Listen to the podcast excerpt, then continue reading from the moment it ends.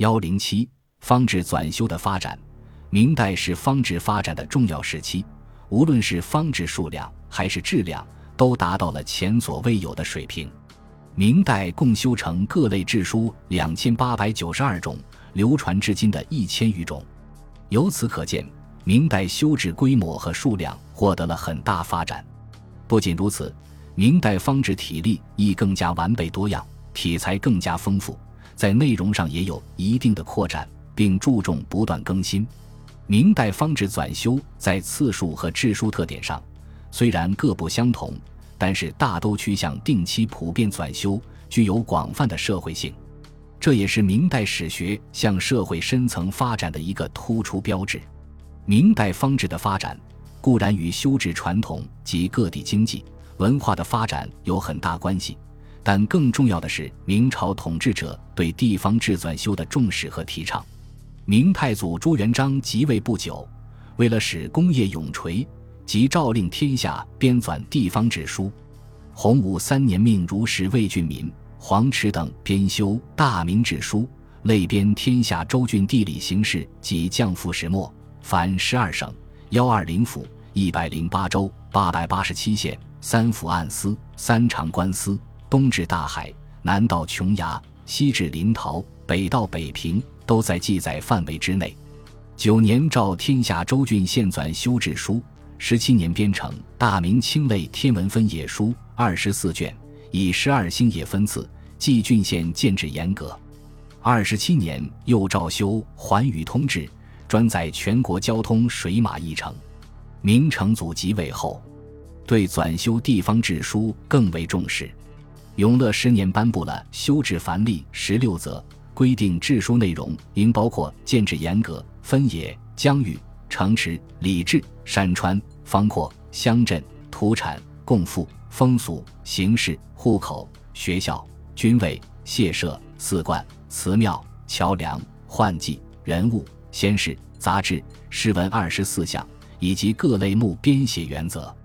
这是迄今发现。最早由朝廷颁布的修制藩例，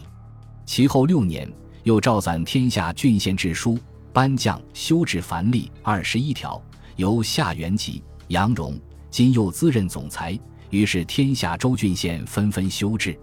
永乐朝两次颁发修治条例，对制书内容的规范化有很大作用。由于朝廷的重视，明朝从洪武到天顺的百余年间。曾连续不断的纂修总制，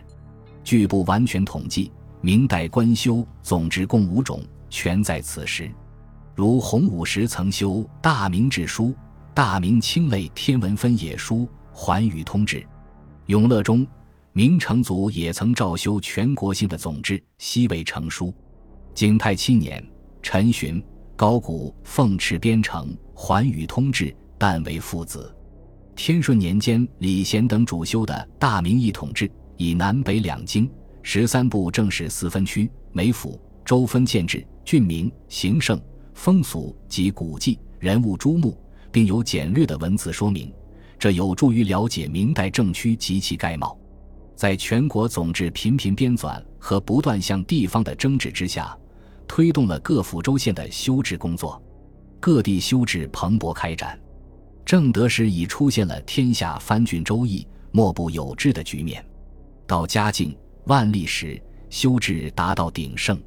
嘉靖三年诏修郡国志书进士局，地方上湖广布政司左参政丁明于嘉靖中颁布修治藩例，规定志书的内容和各类目的具体编纂方法。于是地方修治形成了以地方官主持、有乡绅和名人学士参加的纂修体制。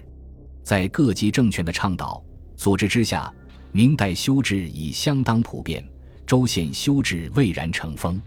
许多省县志书一修再修，方志体例结构也已相当完整，不仅有序、目录、图、正文、跋，而且有繁例、修治者名士、大事记等。由于修治体例较为统一、层次分明，所以志书内容联系也比较严谨。明代方志种类繁多，篆书上的一个突出成就是开创了卫所制和边关制的编纂。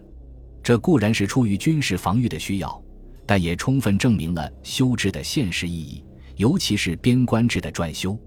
明代边防以北方为重，然东有海防，西南有苗防。边关制就是以边关要塞重镇为记载范围，以军备险要为主要内容。纂修者多为守边官吏或兵部职官，因而所述对边疆防御具有重要的实用价值。据《明史·艺文志》地理类著录，这类方志有郑汝弼的《延绥镇志》，刘孝祖的《四镇三关志》，苏护的《三关纪要》，詹荣的《山海关志》，许论的《九边图论》，魏焕的《九边通考》，霍季的《九边图说》，毕公的《辽东志》，方孔照的《全边略记》及《天津三位志》等，都是著名的边关志。另外，志书中于图分量也明显增多，如成化宁波府志无图，嘉靖志则新设于地图一类，其中会有郡境图、郡治图、县境图、县治图、城图。